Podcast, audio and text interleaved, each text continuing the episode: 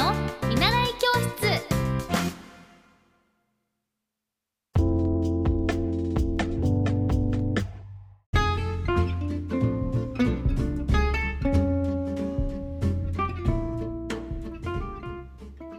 皆さんこんにちは。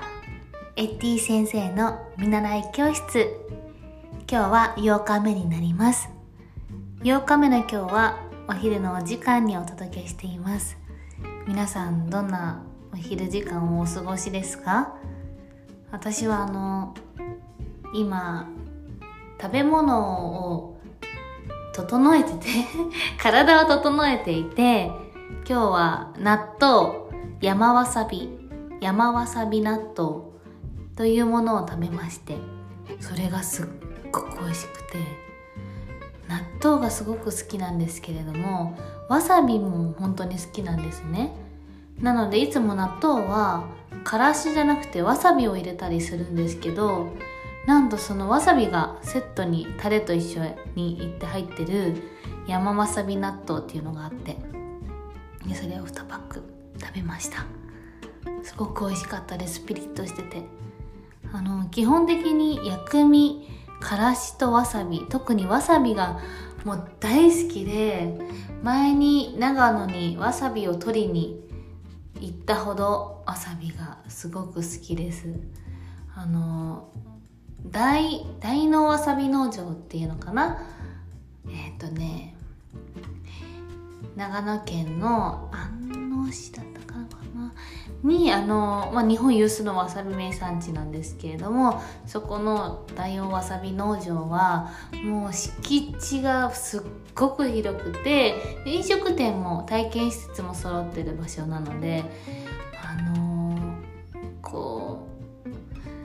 やっぱお水が美味しいとわさびもとてもしあのツーンっていう鼻と抜ける鼻に抜ける感覚が爽やかになるんですよね。大好きわさびは。でしかもそれをちょっと生でパリって食べるんですけどまたそれが辛くなくて全然。美味しいんですよね。やっぱり水が美味しいとお蕎麦も美味しいしいいね肌も綺麗になるし。ということで私はわさびを今日食べまして。で今日はあの私今えっとネスインターナショナルスクールというところであのモンテッソーリ教育という保育の、まあ、教育方法の一つなんですけれどもそれを勉強しています。でその理由は私があの幼稚園と保育士資格を持っていて今あの子供たちに個性がある社会を作りたいなと思って個性を尊重できる社会を作りたいなと思っていてその手段の一つとして絵本の制作をしているんですけれども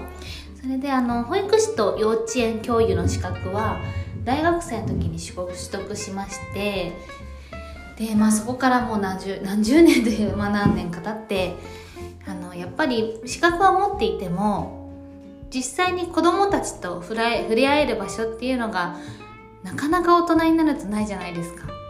やっぱり友達の子供とかあとはまあいとこが生まれたのでそのいとことかなんですけれども、まあ、実際に子供がその本当今常にどんなものに興味があるのかとかまあ、そして今現在の教育現場の様子を見たかったので、まあ、あるご縁から今回あのネスインターナショナルスクールというところで子供と子供たちと触れ合える時間をいただけることになったんですね。で、まあ、そこに実際こう携わらせていただいてもう半年が経つんですけれどもあの子供たちが本当何に興味があってとかどういう反応をしているのかとか、まあ、そのどんな遊びを自由時間にしているのかとかあとはその時に保育士がどのような声かけをしているのかなど本当に学ばせてもらってます。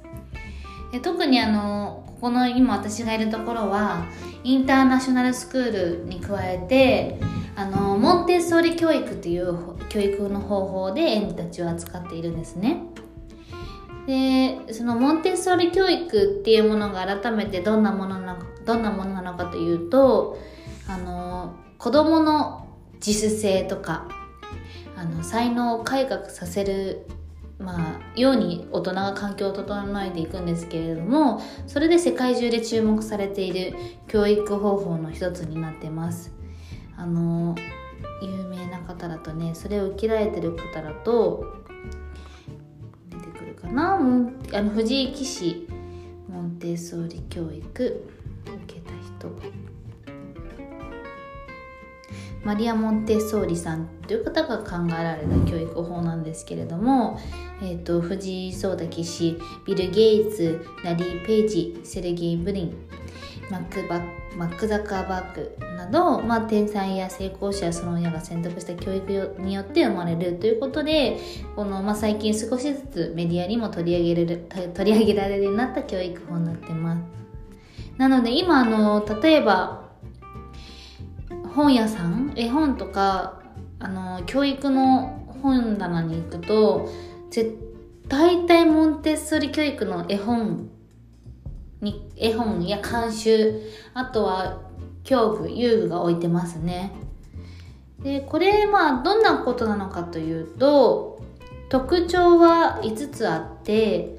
で、まあ、そもそもそのモンテッソリ教育というのは本当に子供には自分で自分を教育する育てる力があるという自己教育力というのを考えにあのモットーに考えられた教育法であってなので子供はもう自ら教えなくても歩こうとしたりとかこう成長していく姿を私たち大人がサポートしていくというものになってます。でまあ、この背景なんですけれどもそのもともとモンテッソーリ教育は、えーと、イタリアの医師である教育家のマリア・モンテッソーリさんが考案されてでそのマリアさんは当初あの障害のある子どもたちへの教育で成果を上げた感覚の教育法をローマの貧困家庭の教育にてあの応用する機会を得ていてで、まあ、そこでもこう知能向上の成果を出したりとかであとはその後ローマ大学にそのマリアさんがもう一度再度入学して教育だけではなくてこの生理学的にも精神医学的にもこう研究を着手されたみたいなんですね。なので今モンテッソリ教育の資格というものがあって私もそこのその資格は3月入学して4月から通信で通おうと思っています。で本当にあのこのモンテッソリ教育の基本的な考え方で先ほども言ったんですけれども子ども自身が持つ自己教育力そしてその力を存分に発揮できる環境がとても必要大切だと言われてます。なので本当にこの今教育の中でもこの自己教育力であったり自己肯定感っていうこの2つのワードはあのとてもこう今後の教育課題とはなっているみたいです。やっぱりこの小さいうちから03歳のうちにあのなんだろうな発達段階？発達がとてもその 0, 0から3歳で決まっていくんですね。なのでそのうちにこう無意識的にできる行動をもう染み込ませるっていうのがとても大事でなので子供のうちだけだ子供の時だけじゃなくてこれは大人になってもその力はつながっていくよと思っています。でまあ私の学校とはちょっと違うかもしれないんですけれども5つのそのモンテッソリ教育の学校の特徴としては1つ目はまああのモンテッソリ教育は日常生活というのを大切にするので、まあ、行事はもしかすると幼稚園に比べたらちょっと少ないのかな。だけどうちのネスインターナショナルスクールはあのインターナショナルスクールなので日本の行事や外国の行事クリスマスもお正月も行事があったりはしますね。で2つ目は発達段階に合わせた教育でモンテッソリ教育ではこの発達段階の特徴で、えーと、乳幼児期を2つの時期に分けてます。なのでその遊び方も、えーと、もちろんクラスも先生の指導も変わってきます。で3つ目が環境の整備であのモンテッソリ教育を実践するにはこう整えられた子供にとって個性が発揮しやすい環境っていうのは整えられていて例えばおもちゃ。うちもそうなんですけれどもおもちゃがこう子供の手に絶対届く場所にある。とか絵本とかももう子供が同じ目線だって選ぶことができる。というふうにあの子供自身が興味を持つようなものが置いてあります。あとは、えっと、そのモンテッソーリ教育の、えっと、遊具、教具を使った活動の時間、モンテッソリタイムもありますね。で、それを使って5つ目、その教具を使って自分の感覚をこう知的好奇心を引き出して遊びもかあの段階によって変えていってます。でちょっとそのモンテッソリ教育の発達段階に合わせたあの分野があるんですけれどもちょっとそれについては長くなっちゃうのでまた今度お伝えしたいなと思ってます。で、まあ、今回のタイトルでもこう子供によく伝わるモンテッソーリのこの声かけっていうのは今私もこう現場にいてとても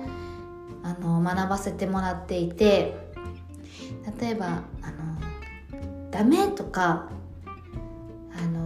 の否定もうやり子供がやろうと思っている目をつぶさないじゃないんですけれどもそれをなんでやろうと思ったのかっていう気持ちを最優先に声かけはしているなと思っていて